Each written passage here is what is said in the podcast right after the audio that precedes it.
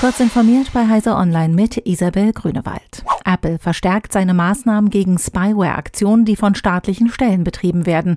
Nach einer Klage gegen den Pegasus-Hersteller NSO Group und einer Großspende an Anti-Spyware-Projekte wie das Citizen Lab sollen nun auch Nutzer direkt informiert werden, wenn der iPhone-Hersteller davon ausgeht, dass sie Opfer einer solchen Spionagekampagne wurden.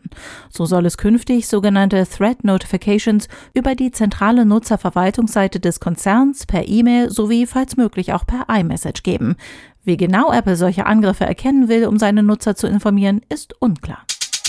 Auch nach der Wiedereröffnung vieler Geschäfte im Frühjahr wächst der Onlinehandel weiter deutlich stärker als der stationäre Einzelhandel. Von Mai bis September dieses Jahres legten die Einzelhändler im Internet beim Umsatz im Vergleich zum Vorjahreszeitraum um 8,8 Prozent zu, wie das Statistische Bundesamt berichtete. In derselben Spanne stagnierten beim Handel in Verkaufsräumen die Erlöse mit einem leichten Minus von 0,2 Prozent. Die Geschäfte haben also kaum von der Wiedereröffnung nach dem monatelangen Lockdown profitiert. Die Online-Einkaufsplattform Wish.com soll in Frankreich aus den Ergebnissen von Internetsuchmaschinen wie Google verschwinden und auch bei anderen Online-Diensten ausgelistet werden. Das hat Wirtschaftsminister Bruno Le Maire verfügt und beruft sich auf europarechtliche Regelungen. Als Begründung verweist Le Maire auf stichprobenartige Überprüfungen von Artikeln, die über Wish.com vertrieben worden seien. Viele Produkte hätten sich dabei als nicht gesetzeskonform oder gar gefährlich erwiesen. So wurden 45 Prozent der Spielzeuge als gefährlich eingestuft. Bei Elektrogeräten waren es sogar 90 Prozent. In beiden Kategorien waren 95 Prozent der Artikel gar nicht erst gesetzeskonform.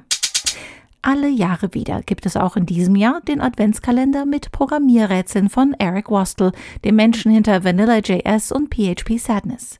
Im Advent of Code finden Entwicklerinnen und Entwickler seit 2015 ab dem 1. Dezember bis Weihnachten täglich eine kleine Aufgabe, die im Laufe des Monats zunehmend kniffliger wird und eine große Bandbreite an Fähigkeiten abruft. Das erste Türchen öffnet sich am 1. Dezember um 6 Uhr früh. Diese und weitere aktuelle Nachrichten finden Sie ausführlich auf heise.de. Werbung. Die Fritzbox von AVM hat das neue Wi-Fi 6 an Bord. Damit erreicht dein WLAN ungeahnte Sphären. Filme in HD streamen, mit Tempo im Internet surfen, mit gutem Ping gamen. Mit Wi-Fi 6 läuft's rund und zwar alles gleichzeitig. Wie das geht? Mit Wi-Fi 6 kann die Fritzbox mehreren Geräten gleichzeitig schnell Daten liefern. Keins muss sich hinten anstellen, kein Ruckler mehr. Und außerdem ist dein WLAN noch sicherer. Mehr Informationen gibt's auf avm.de slash Wi-Fi 6.